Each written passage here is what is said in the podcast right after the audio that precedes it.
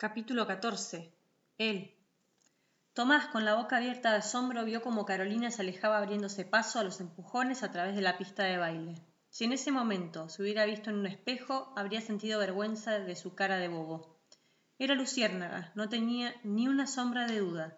Hasta hubiera podido jurar que al salir corriendo había dejado un destello de luz a su paso. Era luciérnaga, tal cual la había imaginado, no por la cara, no por el cuerpo, ni por el pelo, ni por nada, era luciérnaga porque brillaba. Eso pensó.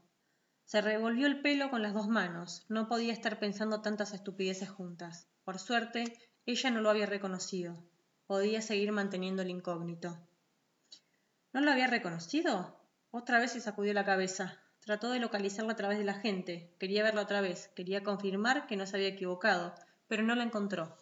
Levantó la lata abollada que Carolina había dejado caer al irse corriendo la dio vuelta entre las manos y se la guardó sin saber muy bien para qué. Un aro, un anillo, una hebilla de ella hubiera tenido algún sentido como recuerdo, pero una vulgar lata de Coca-Cola abollada, como los millones que rodaban en los tachos de basura, y además, ¿recuerdo de qué? ¿De Lola? ¿De haberla encontrado? ¿O de que ella hubiera salido corriendo? Se sintió verdaderamente tonto.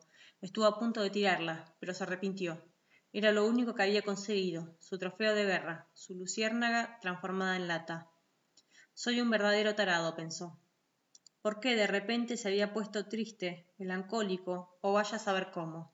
No había ningún motivo para eso. Lo único que quería era reconocerla, y la había reconocido. Las cosas habían salido bien. No entraba en los planes hablarle, y él le había hablado. Había roto las reglas, y lo que había pasado se lo tenía merecido. Tiró la lata al aire y la atajó como si con ese movimiento quisiera hacer desaparecer su malestar. Bien, pensó, encontré a Luciérnaga, me acabo de ganar una coca llena y una lata vacía. Que Felipe pague. Y girando su silla con un movimiento rápido, avanzó hacia el centro de la pista. Pero esta, evidentemente, no era su noche. Felipe estaba bailando con la de la pollerita negra. También había perdido la apuesta.